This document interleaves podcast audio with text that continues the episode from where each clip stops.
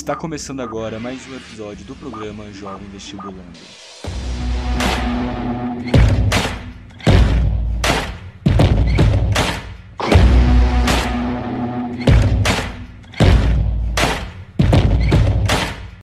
Fala rapaziada, como é que vocês estão?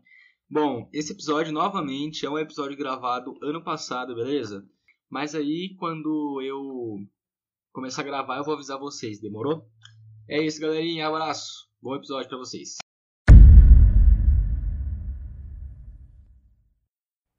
Fala, galera. Agora a gente vai falar um pouco sobre é, cadeia alimentar em níveis tróficos, né?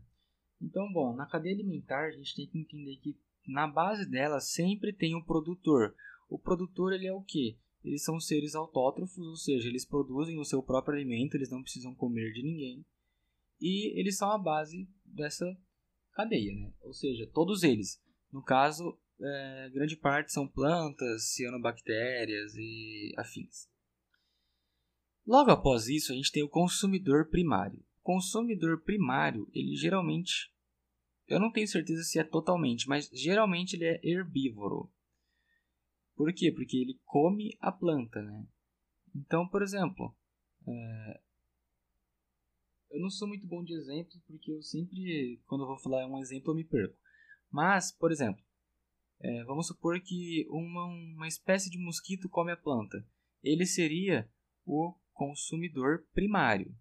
Aí vamos supor que um sapo comeu esse mosquito. Aí ele já é o consumidor secundário. Aí vamos supor que uma cobra comeu esse sapo, que comeu esse mosquito. A cobra é o consumidor terciário. E assim vai. Então, por exemplo, se alguém comer essa cobra, um gavião, ele vai ser um consumidor quaternário e assim vai. É muito difícil chegar num, terci, é, num consumidor quintenário e por aí vai. Eu acho que o máximo assim mais comum é até o quaternário e tudo bem. Só que disso tudo você precisa entender que o que? Que primeiro tem o produtor, depois vem o consumidor primário que é herbívoro e depois o consumidor secundário já é carnívoro.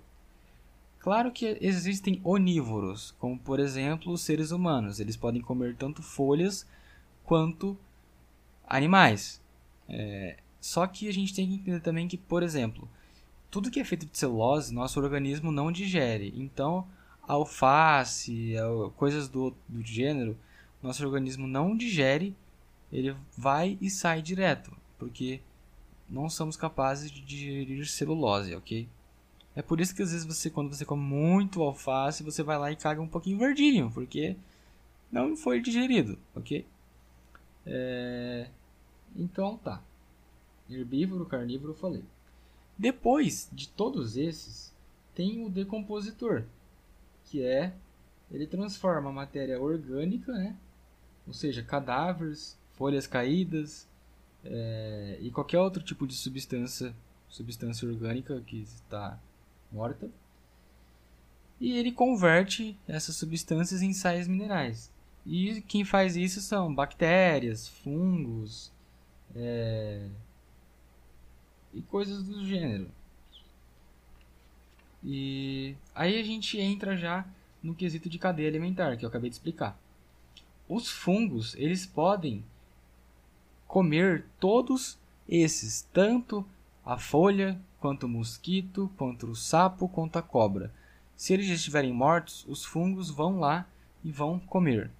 E existem é, bichos que são detritívoros. Igual eu falei, por exemplo, a formiga ela pode ser considerada algumas espécies detritívoras porque elas comem animais mortos. Elas não são decompositores, mas elas comem animais mortos.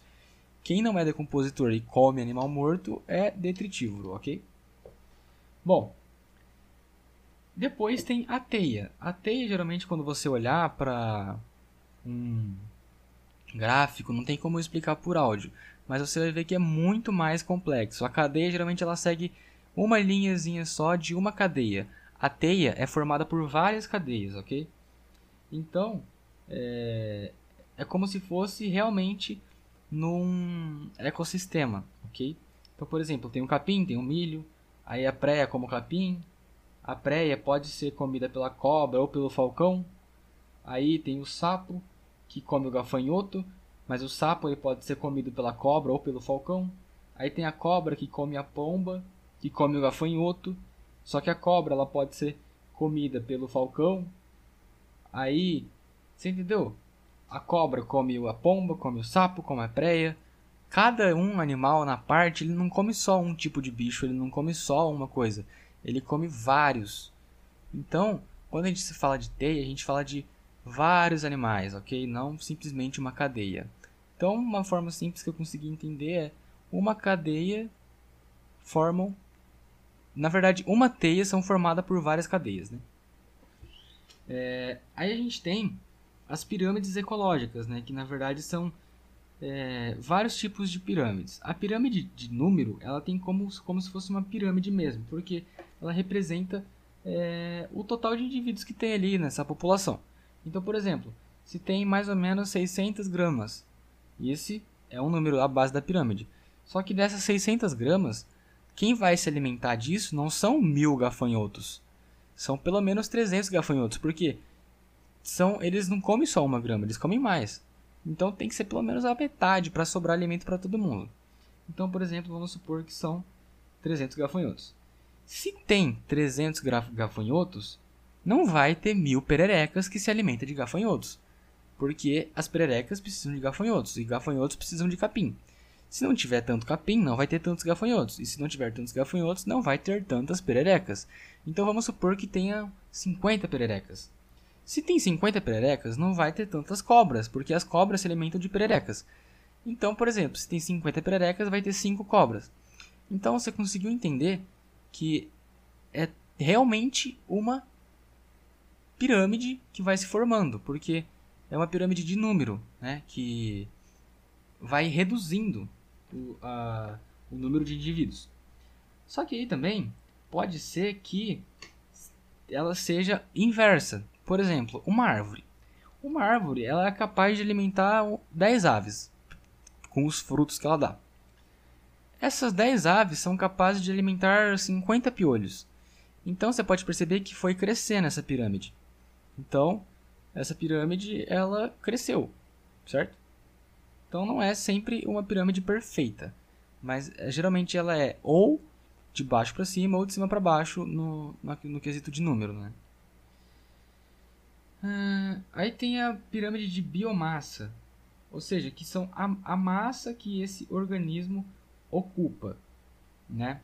Então, por exemplo, quase sempre ela é, é uma pirâmide em si. Ela é uma pirâmide porque é a massa que tem de cada é, organismo, certo? Igual eu fiz o exemplo no, no anterior, se você tiver x massa de gramas, você vai ter x dividido por 2 de tal. Não é exatamente uma conta lógica, mas é mais ou menos assim.